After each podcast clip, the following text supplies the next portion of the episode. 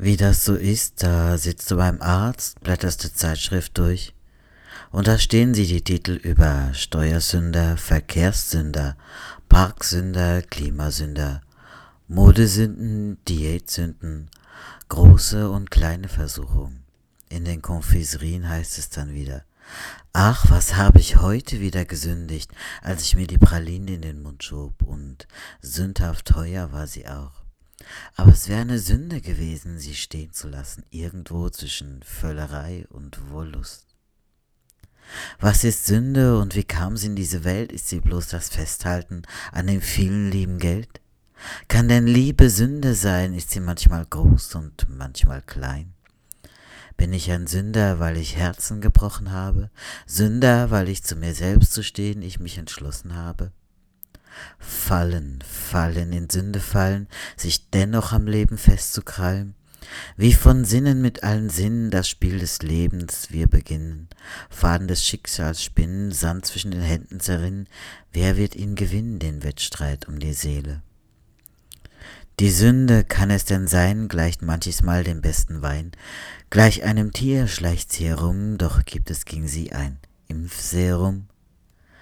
Was ist sie nun? Was kann sie denn tun? Ist die Sünde eine Macht, die durch uns ihre Taten vollbracht?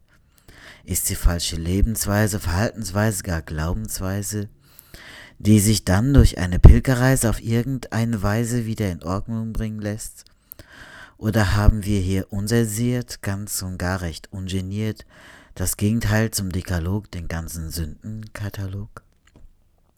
Mit einer Liste voller Taten vom jungen Burschen bis zum Paten, durch den sich manche durcharbeiten in einen Wettkampf, dem weltweiten, laufend seit den Urgezeiten, den scheinbaren Freiheiten und anderen Gottheiten nachlaufend. Vom jüngsten Gericht zum Opfertod heißt der Sünde Lohn, das ist der Tod doch. Gibt es da nichts anderes zu sagen? Können wir nichts anderes wagen? Heißt Sünder sein, nicht Verantwortung tragen für etwas und für andere fragen. Und heißt nicht, wer ohne Sünde ist, der wirft den ersten Stein. Sünder sein, das heißt verantwortlich sein. Am Anfang waren Baum und Frucht so wunderschön wie eine Sucht. Wissen schlug ein mit voller Wucht und trieb sie dann in ihre Flucht. Dann denke ich nach, stelle mir die Fragen Sündenfall, Erbsünde, kann man das so sagen? Kann man es wagen, dies mit sich zu tragen oder nicht lieber andere Definitionen jagen? Mir scheint es, als wäre es besser genesen, dass es die erste Verantwortung gewesen, die Menschen hier trugen, für ihr Handeln befugen, als es geriet aus den Fugen, sie einander erschlugen, Dinge zerschlugen, Entscheidungen trafen, auch die Unklugen, danach die Fugen wieder versuchten zusammenzufügen, um Neues zu bauen und doch wieder der Nase lang hinzuhauen. Ist die Sünde nicht viel eher das Verfehlen des Zieles und darunter fiele dann so vieles, wodurch ein Leben dann zerfiel und zu viel dann ab vom Ziel? Oder ich schaue ins Deutsche, ein Wort namens Sunja beschreibt den Notstand des Seins, meins, deins, so gut wie kaum eins, von Lasterkatalogen halte ich nichts, genauso wie von Schwüren zum ew'gen Verzicht, was für den einen Sünd, ist's für den anderen nicht. Wenn der Lohn der Sünde ist der Tod, dann ist die Sünde das, was uns bringt Not, was uns bringt aus dem rechten Lot, lebensverneinend wie ein Despot. Dann kann ich sagen, sie ist ganz rot, wie das Blut fließt aus Herzen, die Tod. Was ist dann Sünde und was ist sie nicht? Was bringt mir Leben? Was schlägt ins Gesicht? Ich habe vor euch gelegt den Tod und das Leben, will das Leben, um euch zu erheben, denn Sünde ist das, was das Leben verneint. Bei dem einen ist das, bei dem, beim anderen Liebe, beim anderen Hass. Was Lebensbejahen ist, zu mehr Leben führt, das kann für mich keine Sünde sein. Ein Mehr am Leben, danach sollten wir doch streben, dem anderen geben, die Liebe hochheben und den Faden des Lebens weben.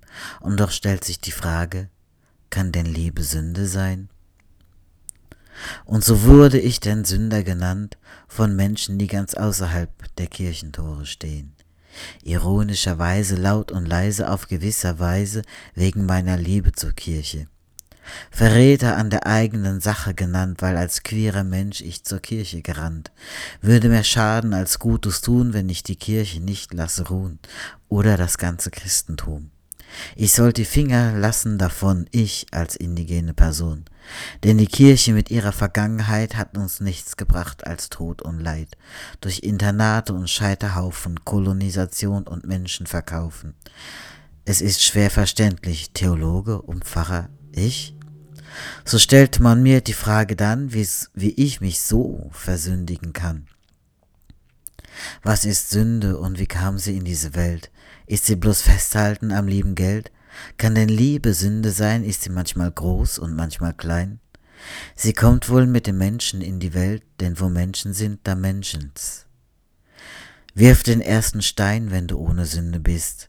Doch der Einzige, der es wirklich ist, nahm ihn nicht und warf mit Worten der Gnade, war sich nicht zu schade, uns immer wieder aufzurichten, all unsere Schichten und Streits zu schlichten, Dickiche zu lichten, uns nicht zu richten, keine Galgen zu errichten, wie wir es doch manchmal so gerne tun.